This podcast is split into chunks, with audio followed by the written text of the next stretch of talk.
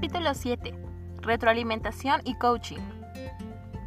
Hay que movernos de resolver problemas diciéndole a otros qué hacer a desarrollar a otros líderes y construir la capacidad de los miembros del equipo por medio del enfoque de la retroalimentación, la práctica de habilidades clave de coaching y la implementación del marco de referencia de coaching. Para muchos, la retroalimentación al coaching puede ser lo mismo, pero realmente no es así.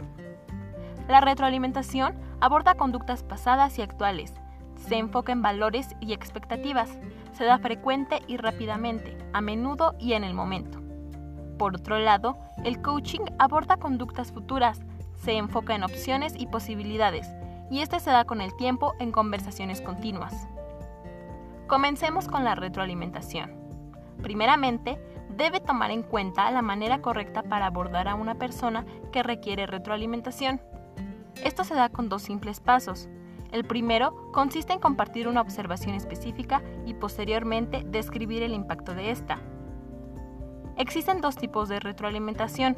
La retroalimentación positiva, en la que reconoces el trabajo de la persona que recibe la retroalimentación, y la retroalimentación instructiva, donde además de reconocer el desempeño, trata de mejorar las capacidades. Asegúrate de dar el tipo de retroalimentación correcto de acuerdo a la situación.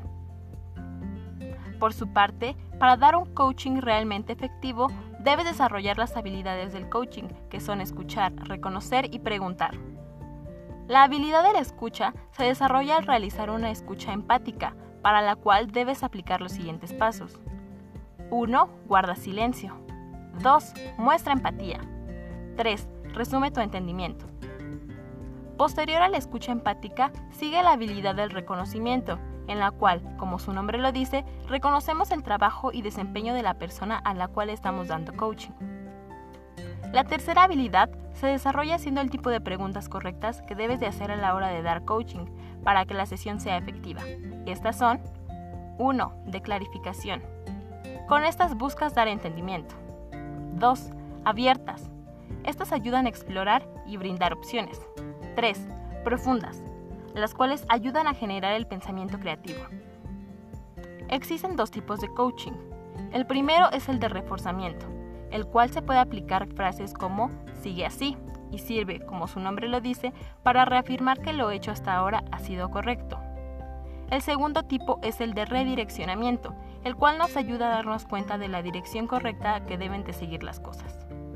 Aquí van algunos tips que te pueden ayudar a expresarte a la hora de dar coaching a tu equipo de trabajo en JTI.